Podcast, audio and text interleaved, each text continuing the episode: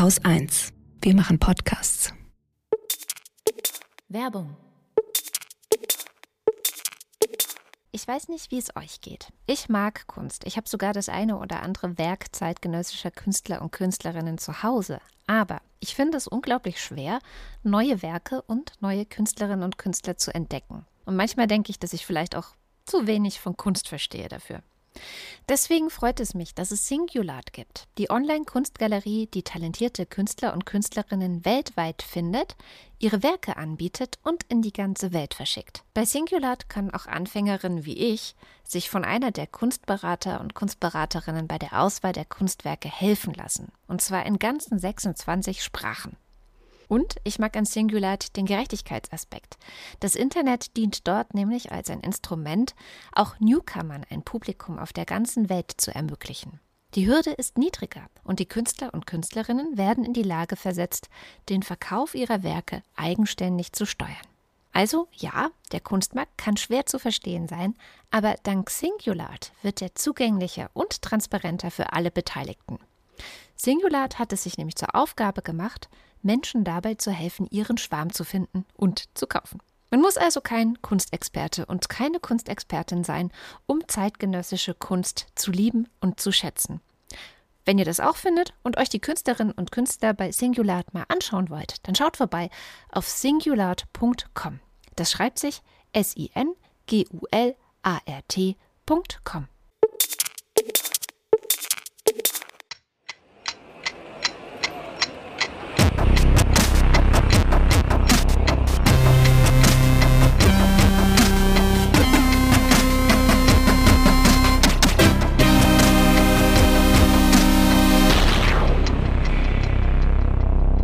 Willkommen zur Wochendämmerung vom 10. Dezember 2021 mit Ähm, Dem Regierungswechsel, Belarus, dem Brexit, einem neuen Kabinett, Corona, einer STIKO-Empfehlung, Rauchen, dem Fall Khashoggi, dem Regenwald, einer guten Nachricht, Verschwulung, Holger Klein.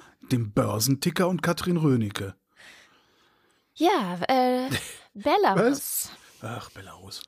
Es gibt eine neue Innenministerin. Du hast doch letztes Mal noch so geschimpft, dass doch dieser alte Innenminister, den wir da hatten, äh, dessen Namen wir jetzt einfach auch alle schnell vergessen vielleicht, ähm, sich so querstellt, was die Menschenrechte und ein ordentliches Handeln an Sachen Belarus angeht. Jetzt haben wir eine neue Innenministerin, Nancy Faeser heißt die.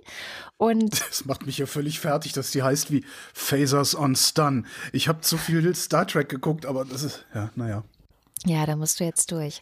Äh, es Muss gibt ein durch? ganz schön lesbares Porträt über sie auf netzpolitik.org, weil, also, es, sie ist schon eine besondere Personalie. Ne? Also ich komme ja nachher noch zum Kabinett, aber ich fange jetzt hier mit ihr an, weil es halt auch direkt mit Belarus zusammenhängt. Ähm, die erste Frau jemals in diesem Amt und äh, bei Netzpolitik wurde dann auch nochmal hervorgestellt, dass sie im Grunde diejenige war, die vor ein paar Jahren den Hessen-Trojaner verhindert hat. Den sogenannten Hessen-Trojaner verhindert hat. Nancy Faeser ist bei der SPD, wir haben jetzt also eine SPD-Innenministerin. Und äh, seit 2003 war sie im Hessischen Landtag und seit 2009 war sie dort schon im Innenausschuss und auch innenpolitische Sprecherin der hessischen SPD. Also sie hat auch so Innenpolitik-Erfahrung. Und sie hat sich diese Woche, ich meine, sie ist jetzt wirklich noch nicht so sehr lange im Amt. Äh, die SPD hat ja ihre ganzen Minister erst, ich glaube, Montag, ne, bekannt gegeben. Und Ministerin natürlich. Und hat sich direkt auch schon zur Situation an der Grenze zwischen Belarus und Polen geäußert. Also bisher war ja die Linie des Innenministeriums unter Seehofer gewesen. Ähm, wir haben eine gemeinsame europäische Strategie in Anführungszeichen. Und die beinhaltet, dass wir Polen auf keinen Fall kritisieren, sondern sagen, die machen das schon alles super dort. Ähm, wo dann ja, das bedeutete, dass er eigentlich aktiv weggesehen hat, dass das in Polen eben Pushbacks gab, die illegal sind in der EU, aber in Polen legalisiert wurden zu diesem Zweck und auch ähm, Hilfsorganisationen und JournalistInnen gar nicht mehr an die Grenze durften. Und jetzt hat die neue Innenministerin ein ganz, ganz, ganz kurzes Pressestatement abgegeben am Rande des Treffens der Innenminister zum Rat für Justiz und Inneres der Europäischen Union. Also alle Innenminister der Mitgliedstaaten der Europäischen Union haben sich getroffen, haben auch über Belarus beraten. Und sie hat gestern, am Donnerstag, den 9. Dezember, dazu ein kurzes Statement abgegeben. Ich möchte heute vor allen Dingen, bin ich froh darüber, dass äh, Belarus als wichtiger Punkt auf der Tagesordnung steht. Ähm, für uns ist es entscheidend, dass es ähm, da auch äh, eine Zusammenarbeit innerhalb der EU gibt. Das, was Lukaschenko mit der EU äh, dort macht, ist wirklich skandalös und menschenverachtend. Er nutzt die Notlagen der Menschen aus, um Politik nach innen zu machen. Das ist wirklich furchtbar. Und äh, da ist es gut, dass die EU bislang zusammengestanden hat. Man kann sagen, dass es dort ja auch erste Erfolge gibt. Ähm, für mich ist es aber auch wichtig, dass rechtliche Standards ähm, eingehalten werden an der Grenze. Deswegen wäre ein Einsatz von Frontex dort gut. Und ähm, was ebenso wichtig für mich ist, ist, dass auch die Hilfsorganisationen jederzeit Zugang zu den Menschen bekommen. Das war tatsächlich ihr komplettes Statement. Es war sehr, sehr kurz. Äh, die äh, Journalisten durften noch keine Frage stellen danach. Ja, Frontex ist das eine, was ganz interessant ist. Also keine Ahnung. Ich kann mir vorstellen, dass es tatsächlich eine Verbesserung der Situation bedeuten könnte. Auch wenn Frontex ja auch ähm, immer wieder im Verdacht stand, illegale Pushbacks oder sich an illegalen Pushbacks zumindest beteiligt zu haben. Also da gibt es noch Untersuch oder hätte es eigentlich Untersuchungen geben sollen äh, von Seiten der EU, die übrigens vom Bundesinnenministerium Deutschlands bisher blockiert wurden, diese äh, Aufarbeitung und Untersuchung der Vorwürfe, die da im Raum stehen. Ähm, aber ja, äh, vielleicht ist Frontex besser als das, was bisher äh, die Polen alleine machen, könnte ich mir denken. Und ähm, man hat es vielleicht so ein bisschen rausgehört, also ich habe das Gefühl, dass ich rausgehört habe, dass sie schon indirekt auch Polen kritisiert hat, indem sie sagt, für sie ist es wichtig, dass es mit rechtsstaatlichen Dingen äh, zugeht, was ja momentan nicht der Fall ist. Und Polen lässt ja keine Hilfsorganisationen äh, da zu den Menschen, die Hilfe brauchen. Insofern Mal gucken, ob da jetzt wirklich ein neuer Wind weht. Äh, ansonsten hat die Jugendorganisation der SPD gerade auf dem Parteitag der SPD einen Antrag eingebracht, äh, demzufolge sie fordern, dass die Geflüchteten nach Deutschland gebracht werden sollen. Ja, das bisschen, aber sage ich ja schon seit Wochen, das bisschen kriegen wir da locker weggesteckt. Das ist doch nichts. Eben, genau. Und äh, dass Deutschland in Sachen Koalition der Menschlichkeit eine Vorreiterrolle äh, in der ja. EU einnehmen soll und einfach vorangehen soll und zeigen soll, das geht schon, das kriegen wir hin. Naja, mal gucken, ob es durchkommt. Da habe ich noch nichts von gehört. Du kommst hier so einfach so minix denix so um die Ecke mit deinem Bundeskabinett, dem Neuen und dass man mal darüber reden muss. Ich finde, was irgendwie viel zu kurz kommt immer. Und was wir ähm, jetzt auch sehr lange nicht gesehen haben, weil wir ja 16 Jahre lang von, äh, von rechts ähm, regiert worden sind. Jetzt kommt halt mal eine Regierung von Mitte links. Ähm, wir haben diese Woche den ersten Regierungswechsel in zwei Jahrzehnten gesehen. Ähm, und der war friedlich. Und das ist was ganz Besonderes. Ja? Also die Rechten haben die Macht abgegeben, die Linken kommen jetzt ran. Ja? Natürlich wollen die Rechten nicht hören, dass sie die Rechten sind, aber wenn sie die anderen als Linken bezeichnen, dann sind sie halt die Rechten. Da können die so lange rumheulen, wie sie wollen, dass sie die Mitte sind. Sind sie nicht, weil ich bin die Mitte und die sprechen mich nicht an. So einfach kann man das aber machen. Dass sie die Mitte sind, behaupten ja alle von sich. Ja, ja, eben. Darum aber behaupte ich ja von ne? mir auch, genau. dass ich die Mitte bin. Also, ja. halt so, ne? also so billig ist der Trick halt. Ja. Gut, nein, egal. Also ich wollte wirklich, wirklich nochmal ausdrücklich darauf hingewiesen haben, dass wir diese Woche einen friedlichen Regierungswechsel haben. Und genau das ist es. Das muss man sich auch immer mal wieder klar machen weil Demokratie sieht so selbstverständlich aus. Demokratie ist nicht selbstverständlich. Wenn wir nichts für die Demokratie tun, wenn wir nicht an der Demokratie arbeiten, dann übernehmen solche bescheuerten Tanten, wie wir die Woche in den sozialen Medien in dieser Stern-TV-Reportage gesehen haben, die da allen Ernstes der Meinung ist, im Kaiserreich hätte es den Leuten besser, wäre es den Leuten besser gegangen. Mhm. Und da, da, war eine Reporterin, die ist hingegangen, sie, war, sie wünscht dieses Chaos. Ja, da ging es den Leuten, da ging es den Leuten besser. Das war irgendwo hier In mal wieder, weiß ich nicht, hier Sachsen so, so oder was? Vogtland. Oh je. Nein, ich weiß es nicht. Ja, irgendwo in Sachsen war das. Ähm, ich vermute mal, was ist das? Ist das die B? Ich weiß nicht mehr, es gibt so eine Bundesstraße, wo sie dann immer irgendwie mit ihren, mit ihren Reichsfahnen stehen. So. Mhm. Da sagt, sagt so eine Frau ja, sie wünscht sich das Kaiserreich zurück, da wird es den, Leuten, den Leuten besser gegangen. Sagt die Reporterin, im Kaiserreich waren die Leute weniger Freiheiten als heute. Sagt die Frau mit der Fahne in der Hand, ah nee, also da haben sie sich nie richtig belesen. Wenn wir diesen Leuten auch nur einen Fuß breit lassen, dann werden die irgendwann dafür sorgen, dass die Verhältnisse so sind, wie sie glauben, dass sie mal waren, aber nie wirklich waren. So, Demokratie, was ich sagen will, das Demokratie ist nicht selbstverständlich. Die ist nicht Gott gegeben oder für alle, die nicht an Gott glauben, naturgesetzlich oder sowas. Das ist was, da muss man dran arbeiten. Und da muss man manchmal, tut das halt auch weh. Und ich wollte nur sagen, wir hatten eine friedliche Machtübergabe und genau das ist es, worauf es in der Demokratie ankommt, dass die Macht friedlich übergeben wird. Wenn nämlich eine Partei sich darauf verlassen kann, dass sie irgendwann auch mal wieder drankommen kann, dann wird sie nicht versuchen zu putschen, um an der aktuellen Macht zu bleiben, wie Trump das getan hat. Mhm. Trump wusste und die, die, äh, die, die, die, die, die Konservativen in den USA wussten, wenn es mit rechten Dingen zugehen wird, kommen die nicht mehr dran, weil es schon seit vielen, vielen Jahren überhaupt keine rechte Mehrheit mehr in den USA gibt. Mhm. Sondern dann mit allen möglichen Tricks dafür gesorgt wird, dass sie halt trotzdem den Präsidenten stellen können. Und darum putschen die darum. Und das haben wir nicht. Ja, die Union weiß, wir kommen wieder dran. Das kann, das kann 16 Jahre dauern. Ja? Das kann auch 50 Jahre dauern. Aber wir haben die Chance, wieder dran zu kommen. Und genau darum treten sie friedlich ab. Und das finde ich sehr, sehr wichtig. Und die Feinde der Demokratie erkennt man nämlich dann auch ganz gut. Nämlich daran, dass sie sich weigern, die friedlichen Mittel zum Machtwechsel zu nutzen. Ja? Hm. Die Leute, die da auf der Straße stehen und, und, und, und sich das Kaiserreich wieder wünschen, die Leute, die mit Fackeln zu den privaten Wohnsitzen von Ministern ziehen und sowas. Das sind alles Feinde der Demokratie, weil die nämlich zu, zu faul, zu dumm, zu weiß ich nicht was sind, die Bretter zu bohren, die da sind und die man bohren kann, um einen Wechsel ja. herbeizuführen. Ja. So. Und das gilt auch für Parteien. Die AfD ist genau die Partei, die einen Putsch versuchen würde wenn sie mal an der Macht wäre und diese Macht wieder abgeben müsste. Wenn sie nämlich nicht so eine Partei wäre, würde sie nicht explizit und implizit diese ganzen Bescheuerten mit ihren Fackeln und diese ganzen scheiß Impfgegner und sowas mobilisieren. Mhm. Was sie tut. Explizit wie implizit. Es ist wieder ein Rant geworden. Eigentlich wollte ich mich freuen. Wir haben einen friedlichen Machtwechsel gehabt. Das ist geil. Ich fand das ja gar nichts Besonderes, muss ich sagen. Das Aber ist ja. was Besonderes. Ich glaube nicht. In Deutschland halt doch. halt nicht. Aber vielleicht ist ja. Deutschland was Besonderes. So, ja. vielleicht ist das Guck so. dir doch an, wie sich alleine schon im Nachbarland in Österreich Sebastian Kurz an die Macht gemogelt und an der Macht gehalten hat. Mhm. Das ist überhaupt nicht so gewöhnlich, einen friedlichen Machtwechsel zu haben. Hm.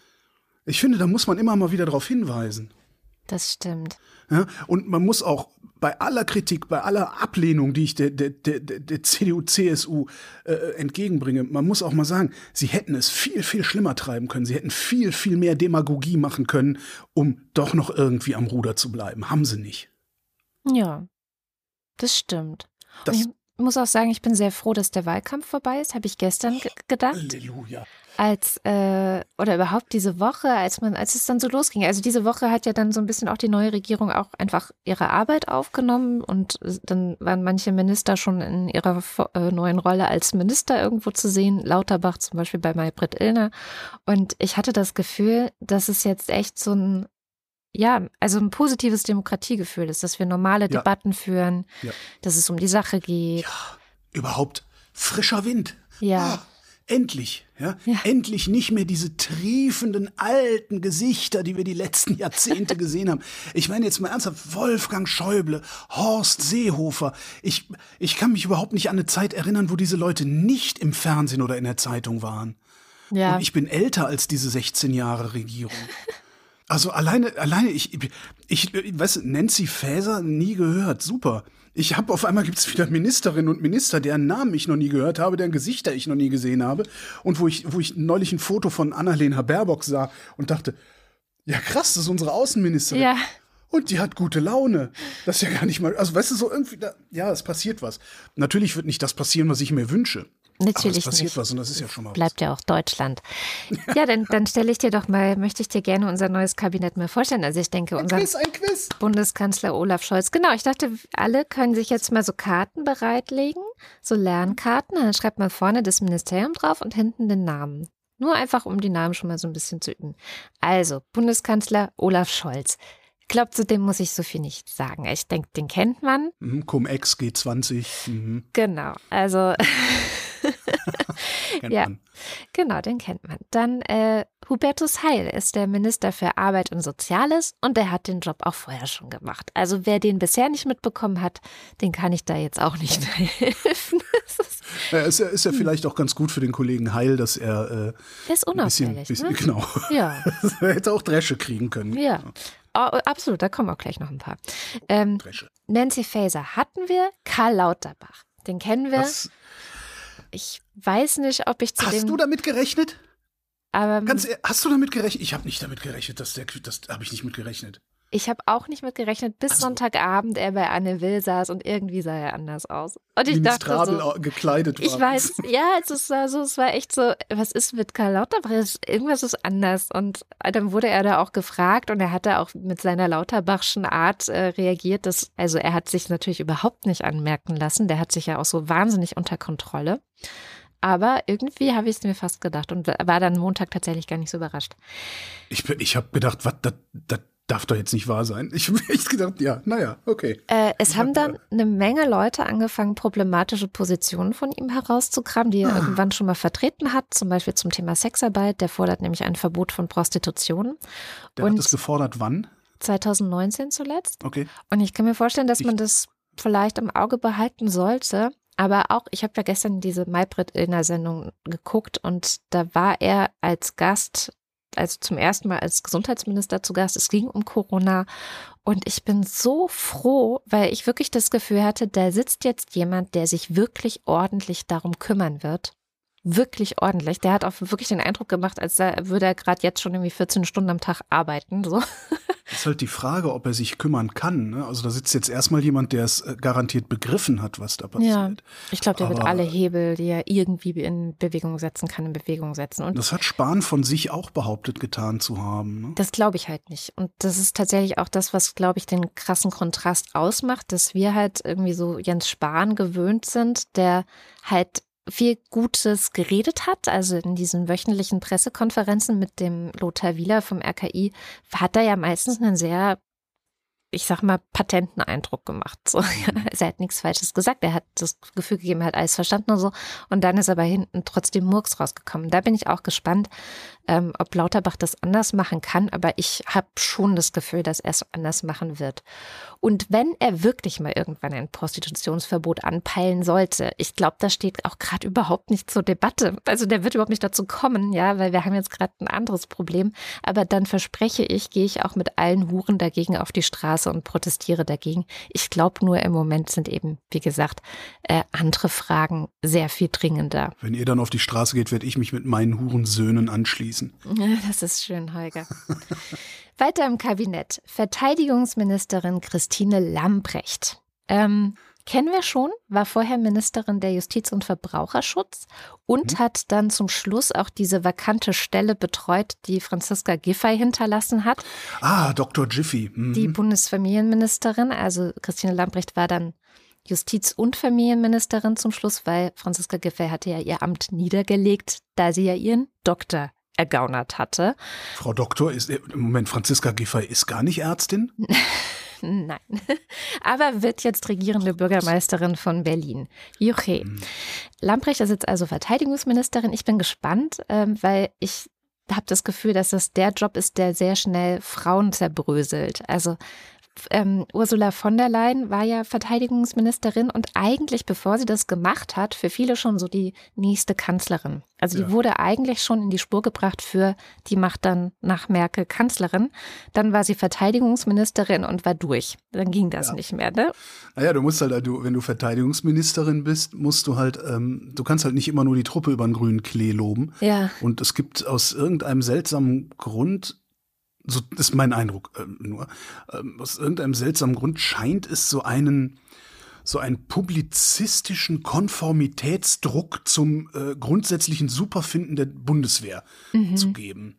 So, das hast du auch wieder gesehen bei dieser Zapfenstreich-Geschichte, Mhm. wo, wo dann auch, natürlich sieht das scheiße aus, wenn Soldaten mit Fackeln irgendwo stehen. Brauchen wir nicht drüber zu diskutieren. Ja, aber das ist ein uraltes Ritual. Ja, es mag ja sein, dass das ein uraltes Ritual ist, macht es aber halt nicht besser. Sieht halt scheiße aus. ähm, aber darfst du nicht sagen. Du darfst auch nicht sagen, hey, ich habe da ein Problem mit, wollen wir vielleicht mal drüber diskutieren, wie wir das modernisieren können. Weil vielleicht können wir ja, keine Ahnung, äh, äh, Feuerschwinger nehmen oder sowas stattdessen. Ähm, du hast sofort so eine, so kriegst du so einen Druck von ganz, ganz vielen Leuten aus ganz, ganz vielen Ecken, die sagen, ja, ihr Linken, das ist alles ganz schrecklich. Ihr, so. Und in dem Moment, jetzt weiß ich noch, als, als von der Leyen dann gesagt, na ja, es scheint hier gibt's ja, scheint es ja tatsächlich ein Problem in der Bundeswehr zu geben mit den ganzen Nazis, die hier unterwegs sind. Sie hat es anders formuliert. Da ist über die eine Scheiße gekübelt worden. Ich glaube, du kannst da nur verlieren, aber wahrscheinlich musst du da auch verlieren können, damit sich da überhaupt mal ein bisschen was ändert, weil die täglichen Einzelfälle hören ja nicht auf, ne? Das kann sein. Also wie gesagt, Annegret Kramp-Karrenbauer war ja auch, hat, hatte, hatte ja das gleiche Schicksal, ne? Also die wurde ja auch im Grunde in Stellung gebracht für äh, ich beerbe Merkel und ähm, hat auch nicht geklappt. Na, schauen wir mal, was mit äh, Frau Lamprecht passiert. Kramp-Karrenbauer, worüber genau hat Kramp-Karrenbauer auch eigentlich noch die Segel gestrichen? Weil Verteidigungsministerin ist sie ja geblieben. Ja, Nur den CDU-Vorsitz hatte sie dann abgegeben. Warum eigentlich? Weißt du das noch? die, die wirkte einfach unsouverän, aber ich kann es auch nicht mehr so richtig kriege ich es auch nicht. Ne? Ja. Alles. Hm. Und das gerade mal ein Jahr her oder so. Naja, ein bisschen länger schon. Ja, da gab es noch Karneval. Da ist sie auf jeden Fall sehr drüber gestolpert. Alles klar.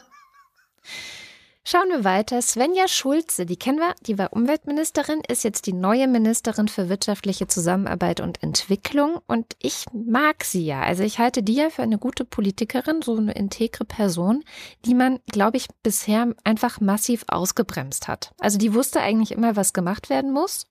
Und durfte halt nicht, weil war halt große Koalition und dann äh, Peter Altmaier, der Wirtschaftsminister und so, ne? Also ging dann halt vieles nicht, aber mal gucken, ähm, wie das dann jetzt läuft. Also ich denke, die ist eine gute, mal schauen.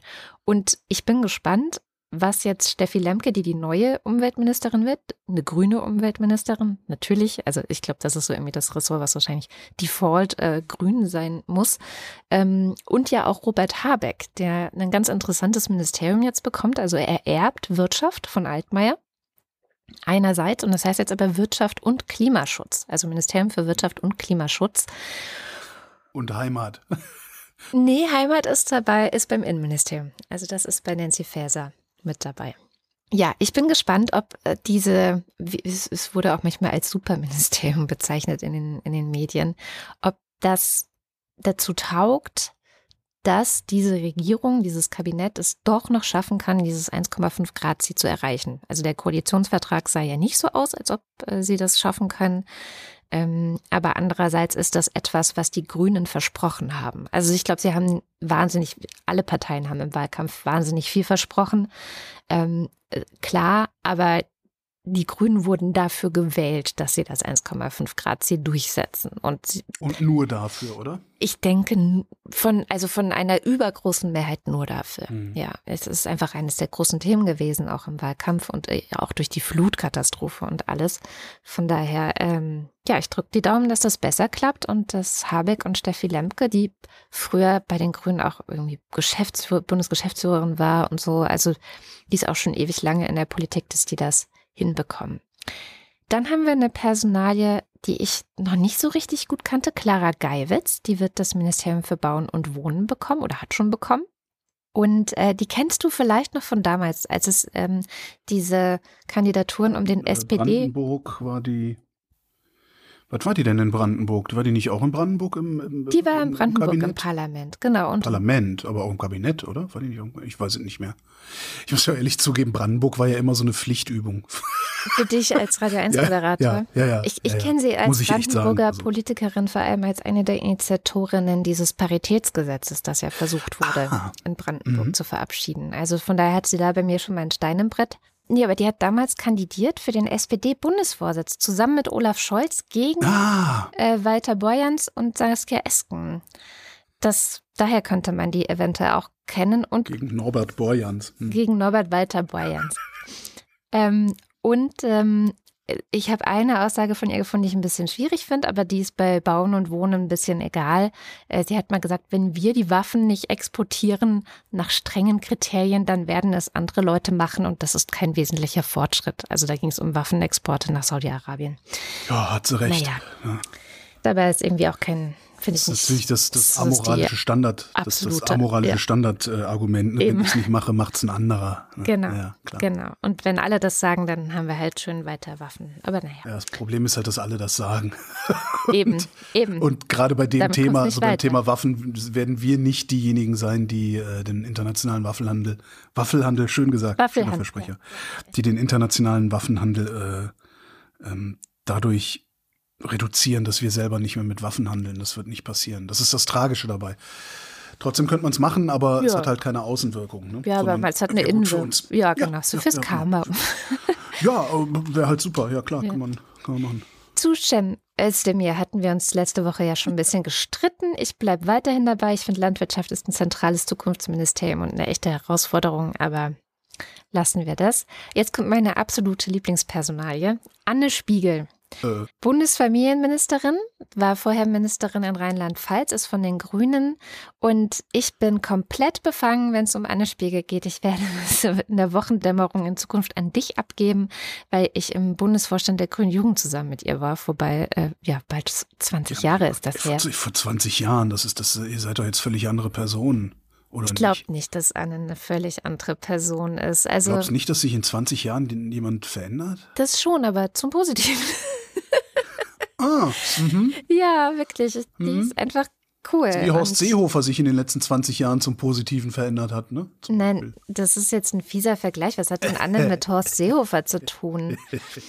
Naja, also die war ja schon damals super. Die, was ich mitbekommen habe, was sie so in Rheinland-Pfalz gemacht hat, ist sie immer noch super. Und wer auch immer schon super war, ist Sven Lehmann. Den kenne ich auch von damals noch. Den hat sie jetzt zum Staatssekretär ernannt. Also die beiden feiere ich wirklich hart. Also da kriege ich jetzt auch keine journalistische Distanz hin. Äh, Bei allen anderen schon. Ne? Ich hatte auch eine kurze Diskussion so auf Twitter. Ja, ich bin ja schon sehr enttäuscht von den Grünen. Da meinte ich so, ja, ich nicht, weil ich kenne halt auch die anderen Grünen noch von damals und habe von denen halt Oh, auch so, entsprechend äh, nichts äh, erwartet. So ne? Schlauch und dieser, dieser eine mit der dicken dem Brille. gibt's ja nicht mehr der, bei den Grünen. Ja, ja, aber war trotzdem bei den Grünen. Also Ja, das ganze. Kretschmann, Kretschmann Realo äh, Ja, Fraktion. genau. Ja, ja, die, oh Gott, ja. Also Wobei ich Realo grundsätzlich ja gar nicht falsch finde, aber das so, das, wie hieß denn dieser, dieser Schwabe, der da auch immer bei, bei Christiansen immer Publikumsbeschimpfung der gemacht hat, zusammen mit dem, oder sogar zur AfD weiß es gar oder nicht. so? Ich ja, weiß, der wen hat ja meinst. zusammen ich mit Westerwelle und Merz haben die immer Os Publikumsbeschimpfung. Oswald Metzger. Metzger, genau. Ja. Das, waren, das war die Katastrophe, die größte Katastrophe, die ich mir überhaupt nur bei den Grünen vorstellen konnte. Weil das so überhaupt gar nichts mehr, naja, ist ja egal, die sind ja weg. Die, die sind weg, aber natürlich ähm, habe ich auch mit einigen anderen. Also ich erwarte tatsächlich von den Grünen deswegen nicht zu viel, weil ich sie halt schon lange kenne. So. Und von den meisten kann ich nicht enttäuscht werden. Von Anne und Sven auf jeden Fall. Also wir, die reißen sich da nicht zusammen. Ja, Naja. dann setzt's aber. Genau. So, kommen wir zum äh, Bundesminister für Finanzen, Christian Lindner. Ich denke, den Fauler kennt man auch. Du meinst den, äh, den Mieter von Jens Spahn, ne? Mhm. Es ist absurd alles. Mir hat ja mal, ich, äh, ich habe ja mal mit, wie hieß der Zöllner, ähm, Bildungssenator hier in Berlin gewesen. Mhm. Der mit, dem, mit, mit dem habe ich mal eine Sendung gemacht und äh, war vorher noch mit dem Essen und, und unterwegs und so. Und dann, der sagte auch mal, also das, das Beste, was einem passieren kann, ist äh, Finanzminister zu sein, weil du dann nur mit den anderen Ministern zu tun hast. Mhm. Ja, als, als Bildungsminister, egal was du machst, es gibt immer 80 Millionen Leute, die es besser können als du. Als Finanzminister hast du das Problem nicht, da geht dir keiner auf den Keks. Darum ist der Lindner Finanzminister geworden. Weil ich glaube, ich bin Ja, ja nach wie vor davon überzeugt, dass der Lindner eigentlich gar nichts kann. Ja, schauen wir mal. äh, Gucken wir mal ja eben. ein weiteres FDP-Ministerium ist das Justizministerium. Das wird Marco Buschmann. Marco Buschmann ist mir in den letzten Wochen so zu Corona eher negativ aufgefallen. Aber ähm, Justiz, ne, da habe ich mal geschaut, seine Position in Sachen Bürgerrechte Ja. sind, soweit ich das sehen kann, wirklich gut, sehr gut. Also wirklich mhm. so klassische Bürgerrechtler eigentlich. Es hat mich so ein bisschen an Sabine Leuthäuser-Schnarrenberger erinnert. Die war ja auch von der FDP und hat ja diesen Job sehr gut gemacht damals, finde ich. Weitestgehend sehr gut. Buschmann hat so ein Kommunikationsproblem, habe ja, ich das Gefühl. Mag sein. Vielleicht sollten die auch einfach alle von Twitter verschwinden. Das, das, Kann auch das tut sein. denen auch nicht gut und das tut den Ämtern auch nicht gut. Eigentlich sollten Politiker und Politikerinnen äh, auf Twitter nichts mehr verloren haben. Da weiß ich jetzt auch nicht. Vielleicht sollten sie ein Team haben, das twittert oder so. Aber oh ja, Team Merz. Genau. Team Merz twittert jetzt für alle. Also, aber Bürgerrechte würde ich ihm jetzt hm. mal erstmal ein bisschen Vorschusslorbeeren geben. Wo er bei mir alle Sympathien verloren hat, war, dass er einer derjenigen war, die gegen den Berliner Mietendecke Verfassungsklage eingereicht haben. Aber na gut. Das muss er als ja. FDPler wahrscheinlich auch machen. Erstens muss er es machen. Zweitens äh, hatte er Erfolg damit. Ne? Das heißt, das mhm. ging, äh, ging so wirklich nicht. Mhm. Anders ja, als die Bundesnotbremse, wo die FDP ja auch ganz vorne mit dabei war, monatelang zu behaupten, das sei verfassungswidrig, ja. um dann vom Verfassungsgericht gesagt zu kriegen, das war nicht so. Ja. Verkehr und Digitales. Mhm. Auf Andi Scheuer folgt Volker Wissing. Ich glaube, den kennt man inzwischen auch schon so ein bisschen. Es haben sich viele Leute empört, dass ausgerechnet dieses Ministerium an die FDP geht. Ich finde es mittlerweile total lustig. Ich denke halt, irgendwas müssen die halt auch kriegen. Ne? Also, was willst du denn machen? Ne? Finanzen in den Händen von Lindner, Verkehr in den Händen von Wissing. Ich meine, warten wir es ab. Vielleicht überraschen die uns ja auch komplett. Kann ja sein. Ja, Wissing, der soll mich mal. Ich habe dann irgendwann, ich habe mir auch gedacht, so, oh Gott, ey, ausgerechnet der Wissing, den mag ich sowieso nicht. Und dann auch noch die FDP. Dann habe ich mich daran erinnert, was im Koalitionsvertrag steht. Ein generelles Tempolimit wird es nicht geben. Ja, eben. Und jetzt warte ich nur darauf, wie Volker Wissing die Sektorziele erreicht, die der Verkehr zur CO2-Einsparung leisten muss. Das will ich sehen. Ah. Und zwar ohne Gelaber von technischem, smarten Gedönsratshausen oder so. Ich will sehen, wie du die Sektorziele erreichst, mein Freund. das wird der nämlich nicht schaffen. Wie, wie soll das gehen? Ja. Wie soll das gehen, dass wir, ich weiß jetzt gar nicht, wie groß die sind, das ist ja, glaube ich, auch so ein bisschen atmend, aber das, das, das werden schon ein paar Millionen Tonnen sein, die der mhm. Verkehr einsparen muss. Herr Wissing, erklären Sie mal, wie Sie das vor, wie Sie das zu tun gedenken da bin ich echt drauf gespannt. Vielleicht, also das ist halt auch die Chance für, für so eine Partei wie die FDP, ähm, jetzt mal von diesem, von diesem Geseier von irgendwelchen zukunftsweisenden, innovativen äh, und so weiter. Das ist halt ne? Oppositionsgelaber gewesen, ne? muss man sagen. Ja, das ist vor allen Dingen, ja, es ist, aber, ja, das haben die auch schon in, in der Regierung haben die das auch schon hingekriegt. Also das ist halt FDP-Gelaber schon. Das ist schon, passt da gut hin. Äh, ja, dieses haben wir ja schon oft genug gehabt. Das ist eigentlich so, ein, so eine sehr egoistische Einstellung. Also aus Egoismus Politik machen. Also misch dich bloß nicht in meine persönlichen Bereich ein und das dann irgendwie so ein bisschen verbrämt und intellektualisiert, so dass es wie Liberalismus aussieht. Ähm, vielleicht haben sie ja tatsächlich eine gute Idee. Das ist jetzt die Chance, mir das zu beweisen. Tja. Als würde es die interessieren, was, was äh, man mir beweisen muss und was nicht. Aber ja, Sektorziele, Herr Wissing, Sektorziele. Und das letzte ist so ein bisschen mein. Es ist so, entschuldige, es ist so geil. Die hätten einfach sagen müssen, ja, okay, wir machen jetzt Tempo 100. Ja, das Geschrei halten wir aus. Das haben wir beim, beim Airbag, bei, äh, beim Sicherheitscode, bei ABS haben wir das Geschrei auch ausgehalten. Man ist 100 auf der Autobahn, 80 auf der Landstraße, 30 innerorts. Hätt das hätte die FDP. Problem gelöst. Das hätte die FDP ohne Gesichtsverlust nicht machen können. Das hätte Och, sie nicht machen können. Das, dann das hätten sie aber, das hätten sie aber ausgehalten. Und sie hätten, selbst das hätten sie auch noch in, einen, in, einen, in, in eine liberale Watte packen können. Weil dadurch natürlich äh, die Freiheit insgesamt steigt. Ja, dadurch, dass, dass, dass, dass der Lindner nicht mehr 200 mit dem Porsche fahren kann, steigt ja die Freiheit derjenigen, die nicht 200 fahren können. Ja. Ja, und so, also das, man kann das schon, man kann sich da schon so ein, so, ein, so ein Wölkchen ausdenken, wo man das reinpackt und wo man das äh, eine ordentliche PR-Bude das dann auch äh, richtig kommuniziert und so. Hätte man machen können und dann hätten die dieses Problem schon mal gelöst. Ja, kommen wir zur irritierendsten Personalie für mich. Mhm. Ähm, das Bildungsministerium geht an Bettina Stark-Watzinger, auch von der FDP, war mir vorher gar kein Begriff. Ist von Hause aus Ökonomin, ähm, was bei mir schon so ein bisschen die Augenbraue hochgemacht hat, auch so mit Finanzmarktgeschichten sich beschäftigt und sowas und okay. Und die Wikipedia weist darauf hin, dass Bettina Stark-Watzinger an einer Veranstaltung von Tom Rohrböck teilgenommen hat. Hm, da klingelt irgendwas. Ja, das ist dieser, äh, er nennt sich Politikberater mit einem reichen finanziellen Hintergrund, der AfD, FPÖ und andere Rechte Ah. zusammenbringt. Mhm. In komischen Treffen. Über den gab es eine Reportage, können wir auch in den Shownotes verlinken. Ich weiß gar nicht mehr, welches Politmagazin oder so, aber da gab es so eine Investigativrecherche auch auf seinen Spuren, wie er eben versucht, Politik zu beeinflussen und ja, vor allem rechte Politik nach vorne zu bringen. Und ähm, anscheinend wusste sie aber nicht, worauf sie sich da eingelassen hat und ist dann wohl nach eigenen Angaben, auch als sie festgestellt hat, huch, hier sind ja außer mir nur AfD und äh, FPÖ-Funktionäre, äh, auf eigene Kosten wieder abgereist sofort. Also Okay. ja, also da, das würde ich ihr jetzt auch gar nicht als Strick drehen wollen. Ansonsten ist sie für Ja, und mich vor allen ein Dingen hatte sie damals- Blatt, muss ich sagen. Damals hatte sie noch nicht die Aussicht darauf, irgendein Ministerium zu übernehmen. Nee. Von daher kann man auch da, glaube ich, getrost sagen, das ist jetzt nicht bloß irgendwie so ein, so ein, wie nennt man das, Whitewashing, sondern das hat sie ernst gemeint, ja. Ja, mal gucken. Also Bildung ist für mich ja eigentlich das Wichtigste mit. Äh, ähm, Ja, aber bunt. ja, Also, eben. solange wir das nicht den Ländern weggenommen kriegen, äh, wird das eh immer schief gehen und immer weiter schief gehen. Ja. Genau, jetzt hoffe ich, habe ich niemanden vergessen. Annalena Baerbock hatten wir ganz am Anfang kurz schon. Kanzleramt? Kanzleramtsminister. Habe ich jetzt nicht mit aufgeschrieben. Schmidti. Wolfgang Schmidt heißt er, glaube ich, ne? Genau, Wolfgang Schmidt. Sagt mir auch nichts. Ich habe aber auch nicht so, so intensiv hingeguckt wie du. Ich mache das jetzt nicht. Ich lasse denen jetzt erstmal Zeit. Ja, Weil, also mich wundert ein bisschen, dass noch keiner gesagt hat, dass sie jetzt erstmal den Scherbenhaufen aufkehren müssen, den äh, äh, 16 Jahre Schwarz-Rot ihnen hinterlassen haben, wobei sich das sehr schwer sagen ja lässt, wenn, vier Jahre äh, Schwarz-Gelb dazwischen waren. Naja, und vor allen Dingen, weil die SPD ja schon wieder dabei ist. Ne? Das ist ja dann auch der Scherbenhaufen der SPD, da werden sich dann vielleicht ein bisschen zurückhalten. Aber es, ich habe halt auch gedacht, mal gucken, ah, jetzt kann's losgehen, aber ja, ich meine, das ist jetzt auch nicht unbedingt die Welt, in die hinein ich Regierungsverantwortung haben wollen würde. Ne? Das, das ist so, auf Twitter kann man das immer so schön so, äh, alle doof, äh, mach ich besser.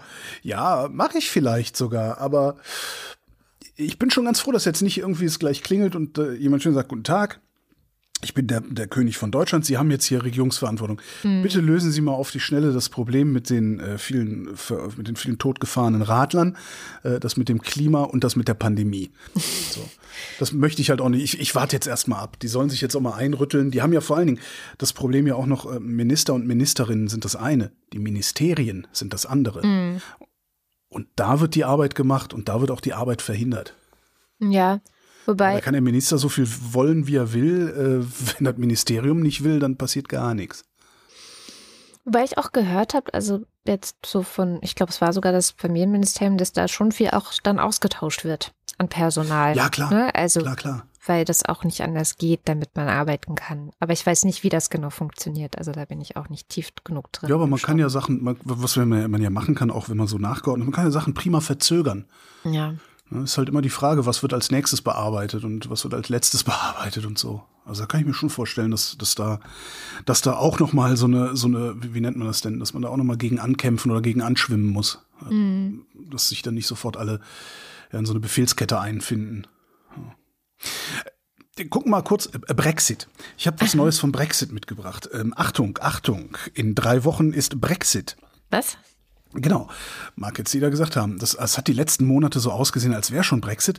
Aber wenn du ähm, dieses Jahr äh, nach England, also nach Großbritannien, Verzeihung, äh, exportieren wolltest, also irgendetwas dahin verschiffen wolltest, dann hattest du vereinfachtes Zollverfahren. Äh, Verfahren, ja? Du konntest äh, einfach deine, deine Warenanmeldung und Zollanmeldung konntest du so ein bisschen verschleppen und hattest ein halbes Jahr Zeit nachzumelden, was du dahin geliefert hast und so. Also alles so ein bisschen, so ein bisschen laissez-faire, so. Und das ähm, ist ab dem 1. Januar nicht mehr der Fall. Ab dem 1. Januar musst du sofort, wenn du es importierst, eine vollständige Zollanmeldung machen.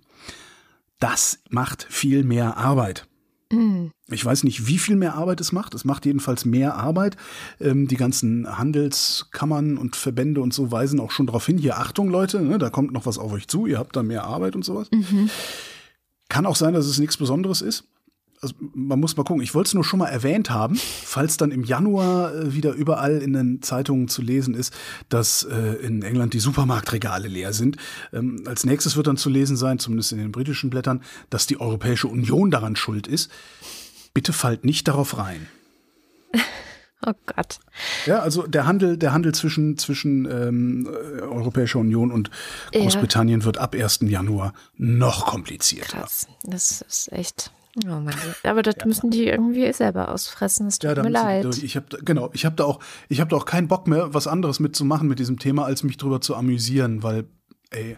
Ja. Andererseits sei, wir können auch froh sein, dass wir nicht in der Situation sind. Ne? Ich meine, wenn du hier so eine, hier so ein Referendum über irgendwie sowas machen würdest, ich könnte mir vorstellen, dass hier auch mal äh, die Hälfte sagt, nö, dann gehen wir raus aus der EU, weil sie überhaupt nicht begriffen haben, ja, das, worüber abgestimmt wird. Das, genau, das Problem ist halt, dass so dieses Launenhaftige, was da ja auch beim Brexit so eine große Rolle gespielt hat, diese Emotionen, die da gerade überall in der ja, Luft lagen ja. und so und die dann ja noch weiter ähm, angeheizt wurden, das ist eigentlich das Problem bei allen Referenten auch, dass du halt wahnsinnig die Leute emotionalisieren kannst. Und man hat es ja, ja, hier auch im Wahlkampf durchaus auch merken können, wie erst äh, Annalena Baerbock gefeiert wurde, wie blöde. Alle haben schon gedacht, okay, jetzt wird die Kanzlerin. Und dann gibt es eine Sch Schmutzkampagne nach der anderen und es wird vielleicht mit Dreck geworfen. Mhm. Und schon ist sie verhindert. Ja. Naja. Ich hätte noch eine Nachricht aus dem Commonwealth. Ja. Und zwar vom anderen Ende der Welt. Neuseeland. Mhm. Neuseeland macht wieder was Sinnvolles und zwar macht Neuseeland das Rauchen weg und die haben sich einen ganz witzigen Trick überlegt. Sie wollen ein Gesetz machen, soll nächstes Jahr verabschiedet werden, dass, Achtung, das Mindestalter für den Zigarettenkauf 14 Jahre beträgt und dann jedes Jahr um ein Jahr steigt. Oh, sehr gut. Ja, das heißt, ab nächstem Jahr, wenn das so durchgeht, ab nächstem Jahr kann niemand unter 14 mehr Zigaretten kaufen. Ab übernächstem Jahr niemand unter 15 und so weiter. Cool. Das, ne, also wer, wer praktisch wer heute elf ist, wird sich niemals legal Zigaretten kaufen können äh, in, äh, in Neuseeland. Was das ist irgendwie eine ganz witzige Idee. Es ist ein, ich finde es ein super Ansatz. Ähm, natürlich hast du jetzt, wenn du jetzt, also es ist immer so ein bisschen zweischneidig. Ne? Natürlich ist es das ist, äh, Forbidden Fruit. Ne? Das ist für, geh nicht durch diese Tür, äh, mhm. drück nie auf diesen Knopf, äh, geh, besorg dir keine Zigaretten. Klar wird das erstmal auch so einen gewissen Druck dahin geben, äh, sich dann von Älteren die Kippen kaufen zu lassen und sowas. Mhm. Kann man aber in den Griff kriegen, glaube ich, durch vernünftige Kampagnen, weil, also dieser, dieser Reiz des Verbotenen, ich glaube, wenn man Jugendlichen oder dem, dem Pubertier, wenn man dem Pubertier klar macht, dass es sich nicht dadurch als unabhängig zeigen kann, dass es sich in eine Abhängigkeit begibt, was es tut, wenn es anfängt zu rauchen. Ich glaube, man man kann das Kindern und Jugendlichen ganz gut erklären. Und wenn es dann noch zusätzlich schwieriger ist, sich mal eben eine Schachtel Kippen zu besorgen, glaube ich, ist das Problem relativ zügig gelöst. Und die, die jetzt schon rauchen, also die, die jetzt älter als 14 sind, die äh, können das machen, bis sie tot umfallen, was sie mit an Sicherheit grenzender Wahrscheinlichkeit wegen des Rauchens tun werden. Ja. Ähm, und äh, da hätte ich dann tatsächlich auch noch mal äh, angesetzt. Ich hätte tatsächlich gesagt, so Freunde, passt mal auf. Ihr habt jetzt noch zwölf Monate Zeit nochmal richtig Gas zu geben und dann gibt es keine Zigaretten mehr. Ich würde das verbieten. Hm. Dann gibt es auch wieder das Geheule von, oh Gott, oh Gott, oh Gott, der ist Freiheit, tralala. Naja, ne, kostet halt auch ein Schweinegeld. Also ja. ähm, Lungenkrebsbehandlung, also Raucher, Raucher sterben halt an Lungenkrebs, wenn nicht an den Folgen des Rauchens. Wie war das? Ich glaube, jeder. Zweite. Also, man kann, ich finde, man kann das komplett verbieten, weil, und da muss man sich ja nur mal mit Ex-Rauchern unterhalten. Das ist eigentlich das Interessante. Rauchen fehlt ja nur Rauchern, ja. wenn sie nicht rauchen können. Ne? So, und in dem Moment, wo du halt nie geraucht hast oder nicht mehr rauchst, fehlt dir das ja auch nicht mehr. Ja. So, also darum finde ich, kann man das sehr gut verbieten, weil es ist kein Verlust für niemanden. Das ist nur für Raucher ein Verlust, weil die sich nicht vorstellen können, nicht zu rauchen. Aber wenn die mal nicht rauchen, äh, dann ist es halt auch kein Verlust mehr. Ja. Raucher auf Langstreckenflügen sind da immer so mein Lieblingsding. Ja. Du sitzt zwölf Stunden einem Flugzeug von, von irgendwo, von was weiß ich, Amsterdam nach Bangkok oder so. Und es ist halt vollkommen egal, ob du rauchen darfst oder nicht. Ja, aber jegliche Drogenpolitik weltweit und jede Forschung dazu hat bisher immer gezeigt und bewiesen, dass Prohibition überhaupt nicht funktioniert. Tut mir leid. Und da bin ich halt, aber komme ich nachher noch zu, weil gibt es ein paar ganz schöne. Die guten Nachrichten kommen heute aus der Welt der Drogenpolitik. Naja, ja, ist leider schwierig. so. Es gab Alkoholverbote, die kann man, mit denen, da kannst du genauso argumentieren oder fast genauso. Na, eben fast genauso. Also, ne, also du, du kannst, also kannst Rauchen hat, Rauchen erfüllt ja überhaupt keinen Zweck. Ja, klar. Die anderen machen wenigstens einen Rausch. Genau. Ja, Alkohol dreht wenigstens, selbst wenn ihr nur ein bisschen äh, benutzt. Aber ja, hast schon recht. Aber gut, ja, naja. Trotzdem gut. Ja, warum Kommt nicht? mal mit einer guten Nachricht und dann du. Ja, so machst du das mit meinen guten Nachrichten auch immer. Ja, dafür gibt's nachher noch eine gute Nachricht. Ja, von mir Und dann auch gibt's noch eine gute Nachricht. Ich habe auch noch eine gute Nachricht und die kommt von der STIKO. Ich habe drei gute Nachrichten noch. Ich, ich habe auch nur noch gute Nachrichten. Eigentlich habe ich sogar vier gute Nachrichten. Die STIKO empfiehlt nämlich den Mhm. Impfstoff von BioNTech Pfizer für 5- bis 11-Jährige.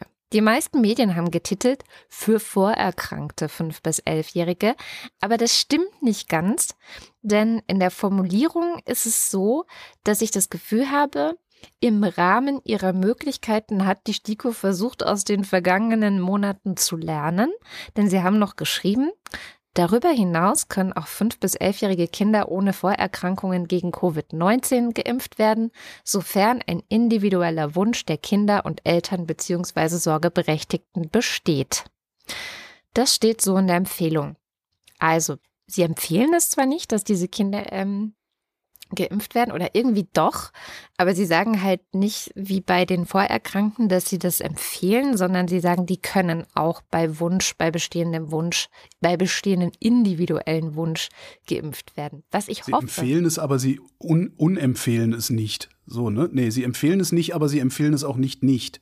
Genau, also sie sagen, Ja. sie empfehlen es nicht, aber sie sagen nicht, dass, also sie- ja, wie drückt man das aus? Sie sagen, das können die Ärzte ruhig machen, im Grunde. Ja, genau. Also das ist das, was Sie ich raten nicht davon ab. So, jetzt habe ich's. Ja, macht es ruhig. Also ich lese Genau. daraus, liebe Kinderärzte und Kinderärztinnen, macht es ruhig. Und Aber ich hoffe, dass es dazu führt, dass die das jetzt auch machen. Mhm. Plus, dann gab es schon wieder so eine Diskussion darüber, ähm, die hatte ich dann auf Twitter, wo dann ein, ich glaube, Mann von einem Kinderarzt meinte, ja, aber die Haftungsfrage, wenn man bei seiner Berufshaftpflicht anruft, dann bekommt man gesagt, dass man es nicht machen soll, weil die Haftung sei nicht geklärt. Und das möchte ich bitte ein für alle Mal ausräumen. Die Haftungsfrage ist seit, ich glaube, Dezember 2020 ganz klar durch ein Bundesgesetz geklärt worden. Es gibt nämlich das Infektionsschutzgesetz und da hat der Bund gesagt, dass er als Bund die Haftung für alle im Rahmen der Covid-19-Bekämpfung zugelassenen Impfstoffe übernimmt. Also sobald der Impfstoff zugelassen ist für eine bestimmte Altersgruppe, übernimmt der Bund die Haftung. Das ist nochmal völlig unabhängig von der STIKO-Empfehlung. Das heißt, eigentlich das ist ja. sobald der Impfstoff zugelassen ist, müssen keine Ärzte auf irgendeine STIKO-Empfehlung warten. Das ist aber auch wirklich schon die ganze Zeit so. Das muss, äh, ich glaube, das muss man der Ärzteschaft aber dann auch wirklich individuell, also tatsächlich Ja, das Gesetz mitnehmen, wenn man zum Arzt geht Ja. und sagen, nein, nein, nein, hier, guck, guck mal hier. Ja. Das ist nicht das, wenn ich sage, ich möchte das, dann darfst du das und du machst, du hast überhaupt kein Problem damit hinterher. Ja. Das ist, ja, so, so ja. Ah, wo du, äh, wo du bei Impfstoff bist, ähm, im Spiegel, im aktuellen, äh, leider hinter der Paywall, ist ein Interview mit ähm, dem Chef von BioNTech, von, mit, mit Uwe Schein, ähm, aus dem ich ganz gerne drei, drei Sätze vorlesen wollte, weil das auch ganz, also ich fand das ein ganz gutes Ding. Also klar, dem wird natürlich jetzt wieder unterstellt, so, ja, der will sich ja nur reich, dumm und dämlich verdienen. Wo ich dann immer sage, ja, soll er. Ja, ey, der kann, der kann so abenteuerlich reich werden, meines, meinetwegen, wie er Bock hat, weil der hat uns den Impfstoff gebracht. Ja, das ist, der soll Stinker, der soll, in, der soll wie Dagobert Duck im Geldspeicher tauchen. Das ist so ein bisschen, das ist so ein bisschen wie so, so Fußballspieler, ja?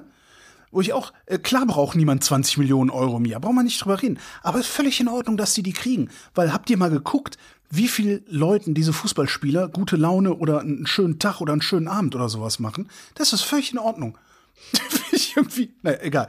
Jedenfalls sagt Schein, ob wir den Schlüssel für eine volle Produktion überhaupt umdrehen, ist noch nicht entschieden. Momentan sind verschiedene Omikron-Varianten unterwegs und es ist noch nicht klar, welche sich durchsetzt und welche dann im Impfstoff sein soll. Das ist nicht neu und war bei Delta zu Beginn auch so. Und wir müssen abwarten, ob sich Omikron durchsetzt und was dann das Krankheitsbild ist. All das zu beantworten wird noch einige Wochen dauern.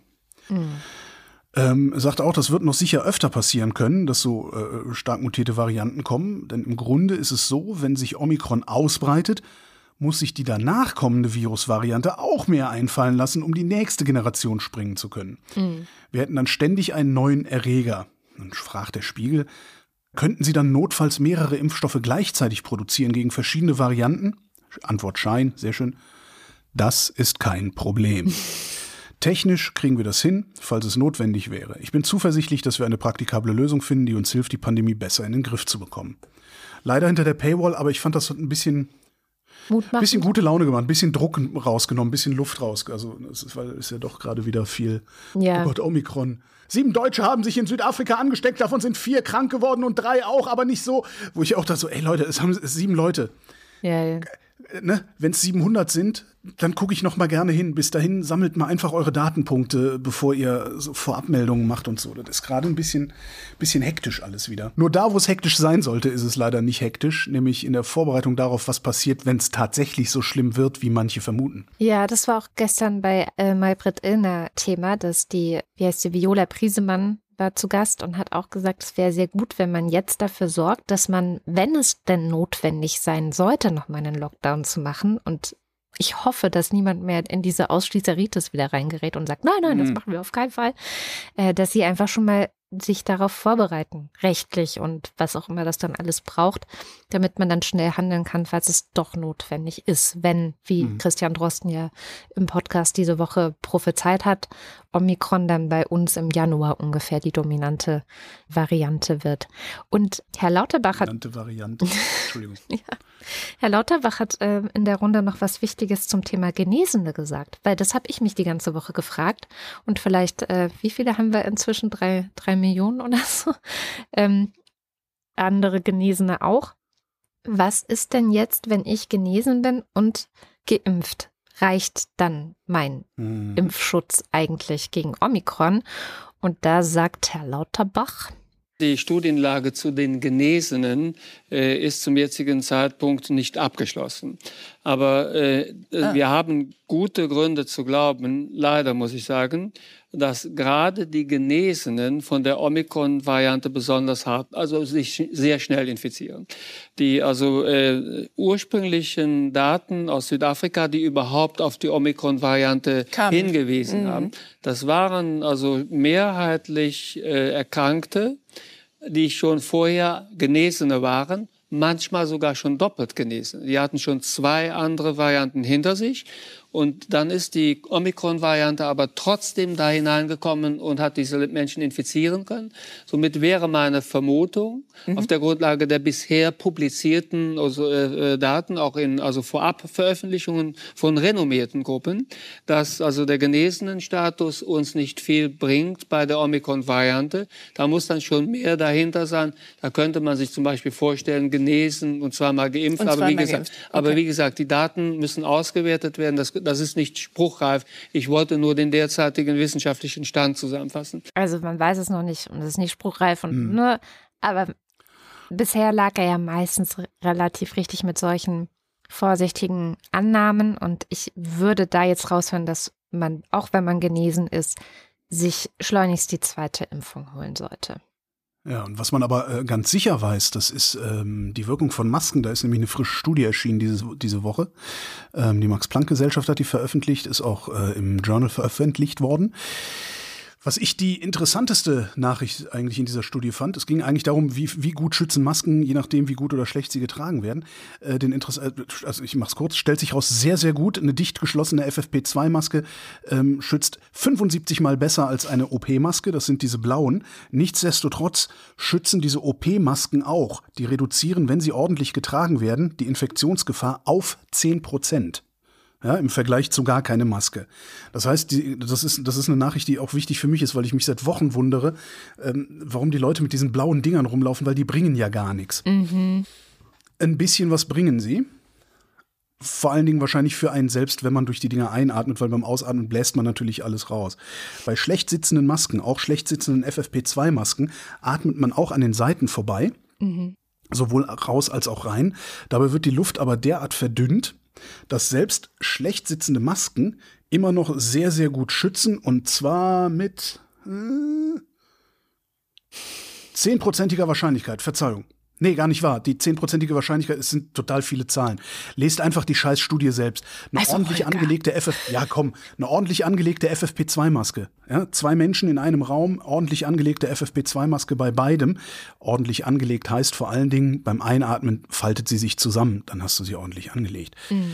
Reduziert die Ansteckungswahrscheinlichkeit um fast 100 Prozent. Hm.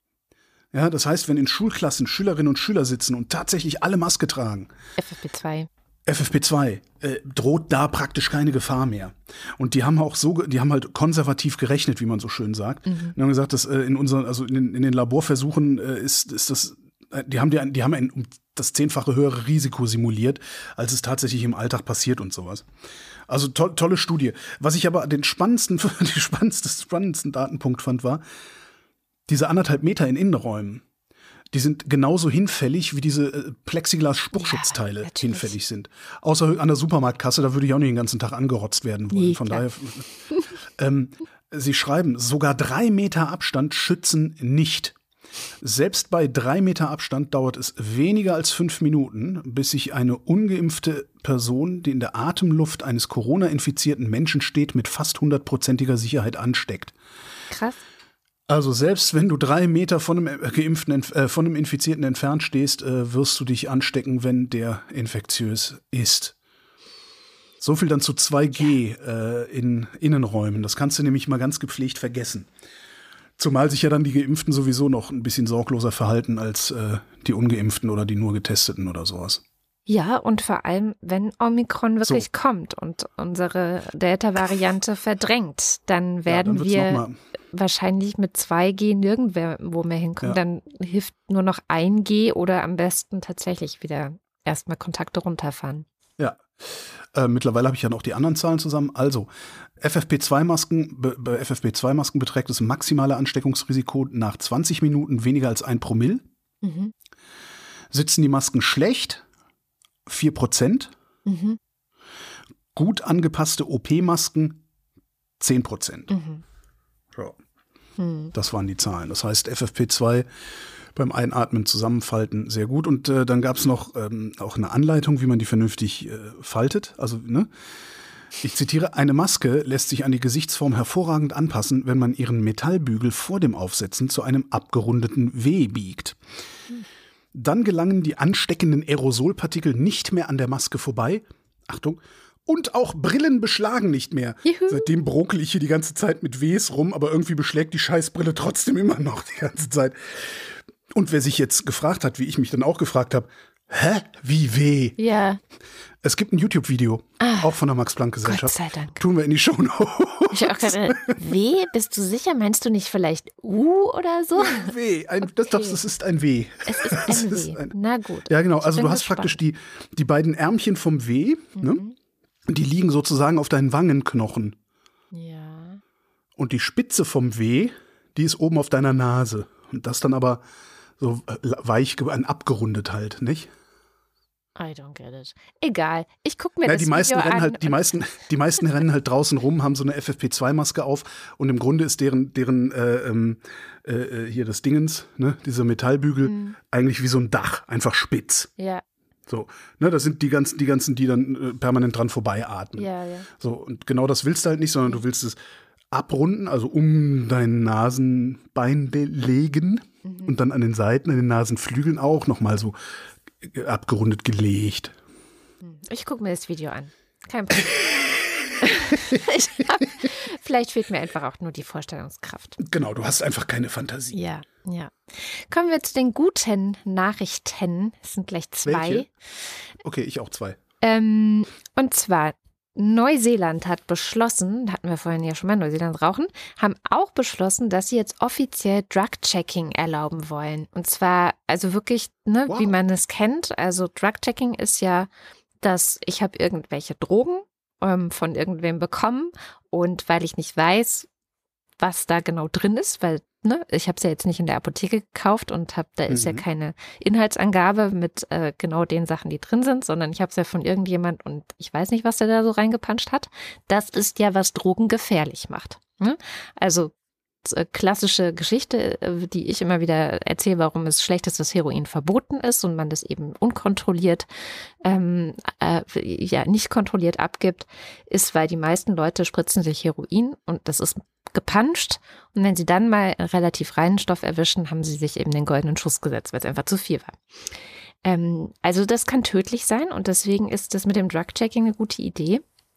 Ähm, die schaffen da jetzt einfach den legalen Rahmen dafür, dass man an verschiedensten Stellen, die dafür eingerichtet werden soll, ohne Probleme zu bekommen, dass man diese Drogen überhaupt besitzt, ähm, diese eben checken lassen kann, damit man ein bisschen sichereren Drogengebrauch machen kann. Drogengebrauch, Drogenkonsum machen kann. Genau. Und Missbrauch, Drogenmissbrauch, immer Missbrauch. Ja, stimmt, entschuldige. Außer wenn du besoffen Auto fährst, dann ist das komischerweise kein Drogenmissbrauch und auch kein Kraftfahrzeugmissbrauch. Na, sowas. Und Komisch, ne? Kanada hat nämlich auch in Sachen Drogenpolitik nachgezogen. Ähm, Die benennen sich jetzt um in Cannabis? Nein. Nicht. Aber es wäre eigentlich ganz cool, ja. ganz cool, ne? Cannabis, ey, komm, und wir machen jetzt scheiß Ahornblatt, wir machen jetzt Dope drauf. Ja. Würde passen. Nein, sie haben sich entschieden, dass sie ähm, den Besitz von Drogen entkriminalisieren wollen. Sie wollen nämlich ermöglichen, dass Leute, die mit Drogen erwischt werden, die Drogen besitzen, äh, eine Therapie machen können und nicht erst ins Gefängnis müssen. Ich werde nie vergessen. Also Portugal, ne? Haben die das auch gemacht? Ja, so ähnlich. Also, ja. Also Therapie statt Strafe ist so die Idee und das ist wirklich etwas, was ich nie vergessen werde in meinem Praktikum. Mein erstes Zeitungspraktikum war bei der Lokalzeitung und ich war dann in mehreren Gerichtsverhandlungen auch in dieser kleinen Kleinstadt, in der ich das Praktikum gemacht habe. Und da gab es eben einen Fall von einem äh, Menschen, der wegen Heroinbesitzes ins Gefängnis dann gekommen ist und wo ich dann hinterher mit seinem Sozialarbeiter gesprochen habe, der gemeint hat, das ist die absolute Katastrophe für den. Der war gerade kurz davor, in Entzug zu gehen. Ja. Und der hatte den Platz schon und der hätte das jetzt antreten können. Jetzt kommt er stattdessen in den Knast und nirgendwo bekommt man so leicht Drogen wie im Knast. So. Und er hat gar, der hat keine Chance, jemals davon runterzukommen. Das ist einfach ein Teufelskreis, in dem die Leute dann irgendwann sind. Insofern ist das eine wirklich, wirklich gute Idee und schöne Nachricht, dass Kanada das, äh, das jetzt auch macht. Neues aus Chile. In Chile haben Senat und Abgeordnetenhaus für die Homo-Ehe gestimmt. Ähm, bisher konntest du in Chile eine zivile Partnerschaft eingehen. Mhm. Ähm, da konntest du auch gleiche und ungleichgeschlechtliche Partnerschaften schließen, wie du lustig warst. Ähm, da ging es dann aber hauptsächlich um so äh, Erbgeschichten und so Zeugs. Was sie jetzt dürfen mit der Homo-Ehe ist Kinder adoptieren. Ach super. Mhm. Jedenfalls ein, einer der beiden Elternteile darf Kinder adoptieren, was ja schon mal super ist. Rechtsaußen hat dagegen gestimmt, also große Mehrheit dafür. Rechtsaußen war natürlich dagegen, also wie bei uns im Grunde. Ähm, haben sich aber auch wie bei uns nicht gegen die Vernunft durchsetzen können. Hast du diesen Tweet von äh, der oh ach so modernen, zukunftsgewandten Doro Bär gesehen diese Woche? Nee. Wo sie sich über ähm, mit dem Hashtag Ampelfail äh, darüber beklagt hat, dass ja jetzt die klassische Familie, Ehe äh, äh aufgeweicht und bah, ich auch dachte, wie kann man eigentlich davon, wie, wie kann man eigentlich davon ausgehen, dass jemand, der in solchen ein solches Verhältnis zu, zu Ehe und Familie hat wie, wie Dorothee Bär, wie kann man davon ausgehen, dass so jemand auch nur ansatzweise irgendein Zukunftsprojekt auf die Reihe kriegen kann? Mm. Ist doch kein Wunder, dass sie dir den Schwachsinn von den Flugtaxis haben verkaufen können. Ja. Und jetzt kommt hier noch eine gute Nachricht. Die Wissenschaft hat festgestellt, dass Regenwald Wachstum Okay. Ein Applaus, nicht? Das war, das war schön gedichtet. Ja, war so ein, ne? Die Wissenschaft hat festgestellt, dass Schokolade Schnaps enthält. So. Ein internationales Team, also die Wissenschaft, hat sich angeguckt, was äh, auf tropischem Waldboden passiert, der erst für Landwirtschaft genutzt worden und dann aber aufgegeben worden ist. Und das Ergebnis ist ziemlich interessant. Also es gibt auf diesen landwirtschaftlichen Flächen gibt es ja immer noch einen Rest des alten Tropenwaldbodens. Also ein bisschen fruchtbaren Boden gibt es noch. Es gibt so einzelne Bäume, es gibt so Stümpfe von Sträuchern und Bäumen, die rumstehen. Es gibt so Samendepots in der Erde und sowas. Mhm. Und die alle machen zusammen, dass der alte Wald neu zum Wachsen anfängt. Mhm. Hm? Der fängt neu am Wachsen. So.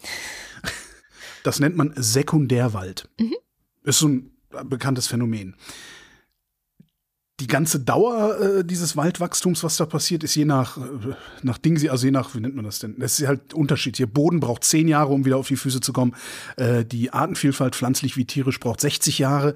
Und um die gesamte Biomasse des abgeholzten Tropenwaldes wiederherzustellen, durch Wachstum, durch Eigenwachstum, braucht 120 Jahre. Das ist lang.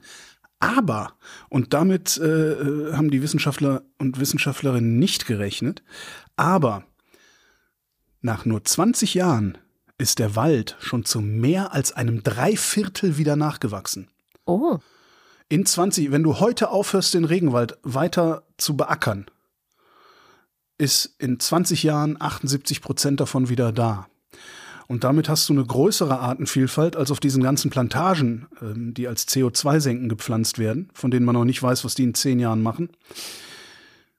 Und du hast auch eine viel bessere CO2-Senke als alles andere, was du haben kannst, weil ja, so ein Regenwald, ähm, die, der, der, der äh, Hauptautor dieser Studie hat gesagt, ne, sie müssen sich den Regen, wachsenden Regenwald müssen sich vorstellen wie so ein Teenager, der in den ganzen Kühlschrank leer frisst. so. Schönes Bild. Das finde ich eine gute Nachricht, weil jetzt, jetzt, jetzt, wo wir das wissen, müssen wir nur noch dafür sorgen, dass die Landwirtschaft aus den tropischen Wäldern verschwindet.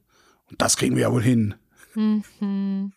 Hast du schon mit Bolsonaro darüber geredet? Ja, gut, das ist so. Bolsonaro ist ja nicht das Problem, sondern sein Land ist das Problem. Der Mann ist dahin gewählt worden. Das stimmt. Das stimmt. Vielleicht wird es als nächstes der Lula. Kommen wir jetzt zum Börsenticker? Na gut, kommen wir zum Börsenticker. Montag. Erholung an der Wall Street. Dienstag. Comeback der Nasdaq. Mittwoch. Apple schiebt die Nasdaq an. Donnerstag. Anleger machen Kasse. Freitag. DAX trotzt Zins- und Omikron-Unsicherheit. Oh. oh. Und damit kommen wir zum Faktencheck. Heute wieder mit Nandor Hulverscheid. Hallo Nandor. Ja, hallo Katrin. Legen wir gleich mal los, würde ich sagen. Machen wir es. Also, ich steige ein mit dem Thema Frontex und illegalen Pushbacks. Also, ähm, ihr hattet ja wieder die Situation in Belarus und ob es nicht sinnvoll wäre, dass da Frontex vielleicht hinkommt. Und dann kamt ihr darauf, ja, äh, Frontex hat ja selber auch keine ganz weiße Weste, was so Umgang äh, mit Flüchtlingen und Menschenrechte angeht.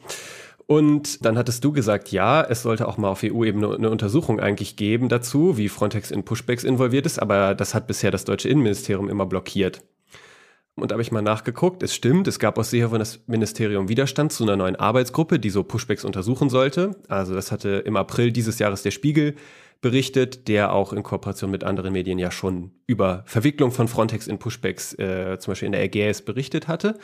Ich konnte aber jetzt auf die Schnelle keine jüngeren Berichte zu so Verhinderungstaktiken aus dem Innenministerium finden und es hat auf EU-Ebene tatsächlich eine Untersuchung stattgefunden, angestoßen vom EU-Parlament, die natürlich ne, es gibt da verschiedene Ebenen. Wenn die Kommission das was sagt, dann hat das Innenministerium da eher was mitzureden als jetzt beim EU-Parlament. Und das EU-Parlament hat sich eben überlegt, wir wollen das untersuchen lassen. Und dann gab es die sogenannte Frontex Scrutiny Working Group. Die hat im Juli 2021 einen Bericht dazu vorgelegt und die schreibt, sie hätte keine Beweise für die Durchführung von Pushbacks oder Ausweisungen durch Frontex in den untersuchten Fällen finden können. Allerdings habe Frontex auch nichts unternommen, Menschenrechtsverletzungen, zu denen der Agentur Hinweise vorlagen, zu untersuchen und zu verhindern oder zukünftige Menschenrechtsverletzungen zu verhindern. Außerdem waren die Prüfer des Parlaments besorgt über die mangelnde Kooperation des Frontex-Direktors. Also schon einiges im Argen bei Frontex. Und ob das deutsche Innenministerium da jetzt, wenn sie sich bisher hinter den Kulissen weiter gewehrt haben, das jetzt weiterhin tun wird unter einer neuen Chefin, kann man ja auch mal gespannt beobachten. Das werden wir tun, ja. Dann hattet ihr gesprochen über ja Frauen, die ähm, Verteidigungsministerinnen werden und dass das Amt ja wohl nicht die, der, die beste Adresse ist, wenn man noch weiter Karriere machen möchte und seid darauf Annegret Kramp-Karrenbauer eingegangen, die ja auch Verteidigungsministerin war und auch CDU-Parteivorsitzende, aber dann diesen Posten abgegeben hatte, noch, äh, ja, als es so aussah, als könnte sie vielleicht selber mal Kanzlerkandidatin werden, liegt schon etwas zurück. Und warum war das denn nochmal so? Und da habe ich geguckt, ja, es gab doch diese Geschichte mit Kemmerich, der in äh, Thüringen sich von FDP, CDU und AfD äh, hat zum äh, Ministerpräsidenten wählen lassen. Und dann gab es ja großen Streit über eben diese Abgrenzungsfrage zur AfD, nicht nur in der FDP, sondern auch in der CDU. Zu dem Zeitpunkt war Kramp-Karrenbauer noch Vorsitzende und sie hat dann offensichtlich nach diesen ganzen internen Streitereien die Partei nicht mehr so hinter sich gesehen und ähm, hat dann eben den Parteivorsitz abgegeben. Das ist so ein Grund mm. gewesen. Das war das, ja, stimmt. Ein weiteres Thema bei euch äh, war dieses Mal äh, das Thema Drogenkonsum und insbesondere das Rauchen. Da hattet ihr den Punkt, äh, wie viele denn äh, an den Folgen des Rauchens sterben und habt da gesagt, ja, ist das nicht so, dass die Hälfte der, äh, der starken Raucher sterben? Und diese Zahl geht zurück auf eine Langzeitstudie, die über 30 Jahre gemacht wurde. Daher kommen diese 30 Jahre. Das bedeutet jetzt nicht, dass ich nach Raucher 50 Prozent Risiko habe, nach 30 Jahren meines Lebens tot zu sein, weil medizinischer Fortschritt und so weiter. Aber es ist eine Studie über 30 Jahre und die haben eben ganz viele Leute verfolgt. 2009 waren sie damit fertig. Das liegt also jetzt auch schon ein bisschen zurück, diese Studie. Und die haben festgestellt, 45 Prozent der starken Raucher, die eben Teil dieser Studie waren, sind gestorben im Verlauf dieser 30 Jahre und nur 18 Prozent der Nichtraucher. Und bei den Frauen waren es 33 Prozent die starke Raucher waren und gestorben sind und äh, bei den Nichtrauchern hatten sie nur äh, 13 Prozent Todesfälle. Also man sieht hier im Vergleich von den starken Rauchern zu einer Nichtraucherkontrollgruppe, dass es eben bei den Rauchern ein sehr viel höheres Sterberisiko über Langzeit gibt und das belegt eben das Risiko des Rauchens an der Stelle. Äh, natürlich sterben die dann an verschiedenen Folgeerkrankungen oder was auch immer. Und ich habe auch eine aktuellere Zahl dazu rausgesucht äh, vom Deutschen Krebsforschungszentrum. Die schreiben nämlich im Tabakatlas 2020, dass 2018 in Deutschland rund 127.000 Menschen an den Folgen des Rauchens verstorben sind. Ganz schön viele wieder, ja. Hm. Ja, leider noch. Aber der Konsum nimmt weiterhin ab, habe ich auch am Rande gesehen. Na, immerhin. Eine gute Nachricht. Ähm, ich bleibe mal beim Gesundheitsthema noch. Ihr hattet das Thema Omikron natürlich angesprochen. Da ging es um die Frage, wie sieht es da mit dem Impfschutz aus oder auch dem Schutz, den Genesene haben, sich mit Omikron zu infizieren. Denn das ist ja besonders diese Mechanismen, mit denen Omikron vielleicht dem Immunsystem ausweicht, die da das als Mutante so besorgniserregend machen.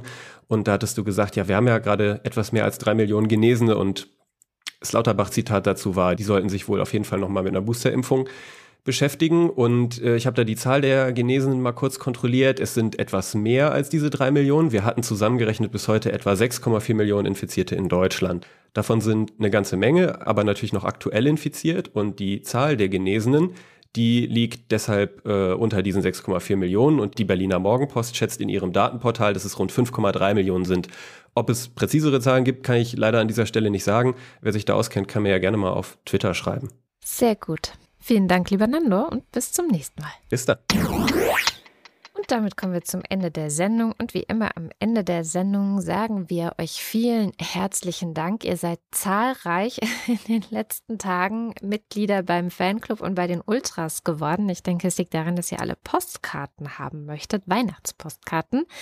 Ähm, ich werde den Sack heute um 21 Uhr zumachen. Also wer bis dahin die Dämmerung gehört hat und noch schnell Mitglied geworden ist beim Fanclub oder bei den Ultras, kriegt noch eine. Danach ist Schluss. Ich werde mir dann einfach alle Adressen rausdrucken lassen. Ich hoffe, das geht und dann ähm, die Karten zu schreiben beginnen. Das sind sehr viele. Hier kommen die Ultras in den Fanclub.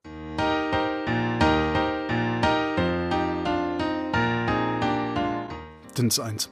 Guido Baulich. Glühweinstände können auch in Zukunft wegbleiben. Alexander Bonsack züchtet ja nicht zum ersten Mal Sauerteig. Nur diesmal ist echt der Wurm drin. Wenigstens der Roggensauerteig blubbert endlich wieder. Marc Bremer. Oliver Delpi. Die einzig akzeptable Omikron ist die, die die Queen trägt. Franze Mirs Fahrt. Andreas Freund. Erik Fröhlich. David Hasenbeck. Adrian Hauptmann. Katharina Hüll. Moste Telchi bittet vielmals um Verzeihung für das unbeabsichtigte Kader-Derailing. Ich wusste ja nicht, dass du hackbar bist. Im Übrigen war das tatsächlich nicht konsistent, sondern konfekt. Steuernkonfekt. Der Jan. Matthias Johansen. Arndt J. Kästner. Olaf Kock und Fiete. Der hat diese Woche mit viel Flausch seinen ersten Geburtstag gefeiert und freut sich, wenn ihm die Wochendämmerung was pfeift. Fiete, Fiete, Fiete, ja, feiner Fiete. Oliver Krüger. Miam, miam, miam, hallo Felix Lange. Wing Commander Lord Fleshards Hausmusik. Last Christmas I gave you my heart, but the very next day you gave it away. David Hasselhoff, oder? Absolut, ja klar. Ja. Damit hat er die Mauer äh, genau. zum Einsturz gebracht mit diesem Lied. Heiko Linke. Ernest Linker. Müsli, Müsli, Miam, Miam, Miam. Sebastian Müller, Robert Nieholm.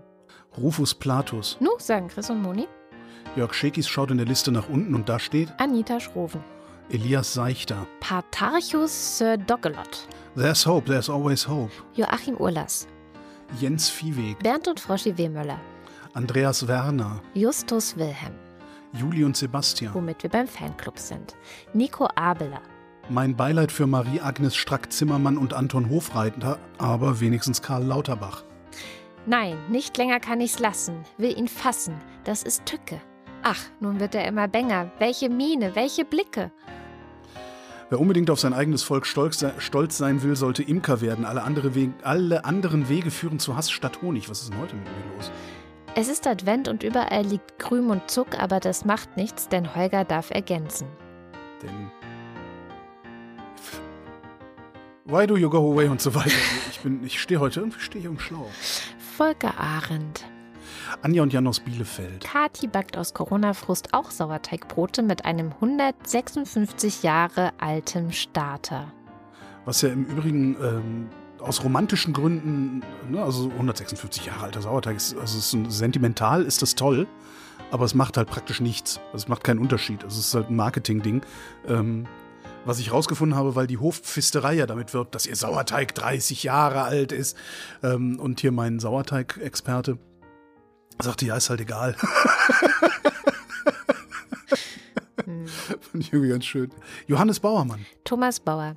Kleiner etymologischer Tierexkurs. Das Wort Schwan bedeutet ursprünglich so viel wie der Tönende. Florian Beisel. Oben. Daniel Bayer.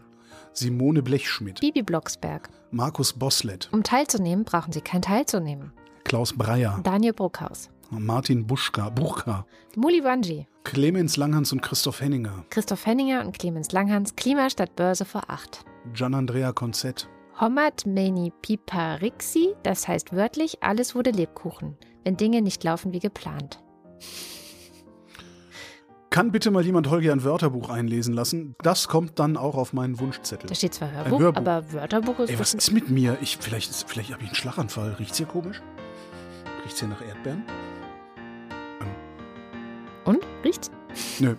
Travel John Urinbeutel Taschen-WC mit Superabsorber. Der Wegwerfurinal ist klein verpackt. Der eigentliche Beutel steckt zum Transport im Füllstutzen, der sowohl für Männer als auch für Frauen passt.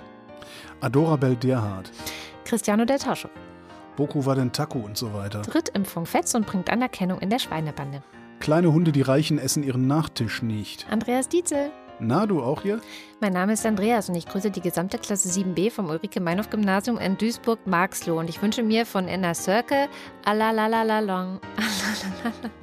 Man muss das noch nicht mal ansingen und die Leute haben schon Ohrwurm. Ist sehr gut. Habe ich lange vergessen gehabt, das Ding. Mhm.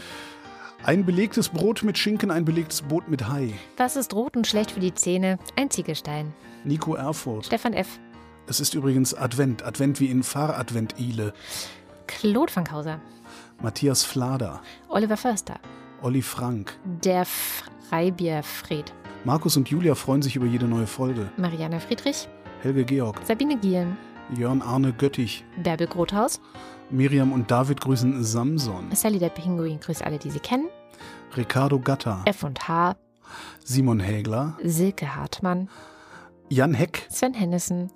Katharina Herbst. Ralf Herbst. Tobias Herbst. Nils und Hilke. RETDUNG. Ja, wir sind alle Individuen. Ich nicht. Hier könnte Ihr Name stehen. Wer das hier liest, ist viel klüger als ich. Lars ist vom Versagen der Politik entsetzt und trinkt jetzt Mai Tai. Aus Protest AfD zu wählen, weil die aktuelle Politik nicht gefällt, ist wie im Club aus der Toilette zu trinken, weil das Bier nicht schmeckt. Statt den DJ zu verkloppen. Ne? Andreas, ja, ach nee, der DJ macht ja gar kein Bier. Das ist ja auch irgendwie. Nee, mein Gehirn will heute nicht. An Andreas Jasper, der ratlos zurückbleibt. Philipp Kaden. Arne Kamola. Alexander Klink. Thomas Kohler. Markus Krause. Magali Kreuzfeld. Felix Kronlage Dammers. Pia Kronquist. Thomas Corina. Oliver Kohlfink. Enno läuft auch im Winter. Sebastian Lenk und Henry Vize. Detmar Liesen. Nico Linder. Florian Link. Yogi Löw. Mein Name ist Ipsum. Lorem Ipsum. Sabine Lorenz. Sabine Lorenz Ipsum. René Ludwig. Macho und Mäuschen.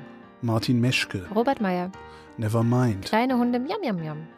Johannes Möller. Lord Mondkind. Die Mulle. Johannes Müller.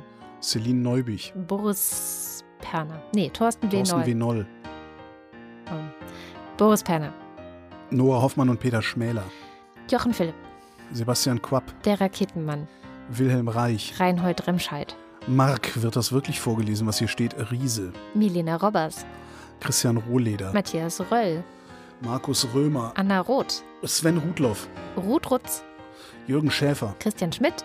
Der Schommi. Susanne Schulze. Hallo, ich bin Troy McClure und so. Chip Chip Chip und Chap und so. Theresa Sievert. Abracadabra, Hokus, Krokus, Luxus, Locus, Simsalami, Bim. Birgit Sobich. Jens Sommerfeld. Im Übrigen bin ich der Meinung, dass Nationalismus keine Alternative, sondern eine Katastrophe ist. Christoph Staffel. Marie Stahn. Christian Steffen. Christian Steifglied. Christian fragt nach der Trockentoilette. Stein. Oh, ich habe jetzt eine Trockentoilette gefunden, die nur, äh, die auch in den Bus passt, Mhm. der ja so ein komisches, krummes Fach hat, aber nur die Hälfte kostet. Hm. Das ist jetzt irgendwie blöd. Das ist jetzt natürlich. Hm. Ja, ja. Ähm, Hundewelpen sind aufgebraucht und ihr habt noch immer hier Omnibus FM unterstützt. Let's go for Katzenbabys, ihr habt's nicht anders gewollt. Stein. Sabine Stein. Thomas, wir sind eine Sammelgemeinschaft Stein. Trockentoilette Stein. Philipp Steinkopf. Holger Stein-Metz. Suse und Martin Stöckert. Michael Sümenek. Claudia Taschow. Moritz Timm. Mr. Tipp. Respekt setzt immer Intelligenz voraus und da fängt bei vielen das Problem schon an. Und Anna und Gregor sind hoch erfreut, denn sie. Martin Unterlechner. Da ist doch irgendwas kaputt. Das alles. Rita van Vleet. Ja. Jan van Winkenroy. Yannick Völker. Stefan Wald. Andreas Waschk. Who controls the British Crown? We do. Vielen Dank für die schöne Weihnachtskarte. Steven Welch. Wollte ich leben und sterben wie ein Toastbrot im Regen, wie ein betrunkener Hund im Zorn ohne Grund? Jenny Wiegand. Tobias Wirth. Alain Wohlfahrt. Cindy und Timmy Wüst. Rahmen, Rahmen, Yam, Yam, Yam. Glühwein, Glühwein, jam, jam, jam. Christoph Ziesecke. Die Kinder morgens aus dem Bett zu kriegen, fällt mir besonders deshalb schwer, weil ich argumentativ prinzipiell auf deren Seite bin. Oh Gott, das kann ich so nachfühlen. Johanna Bächle Mr. Burgi. und Wolfgang Fröhlich. Vielen herzlichen Dank. Ja, vielen, vielen Dank. Ich spare auf eine billigere Trockentrenntoilette. Das war die Wochendämmerung von Freitag, dem 10. Dezember 2021. Wir danken für die Aufmerksamkeit. Tschüss.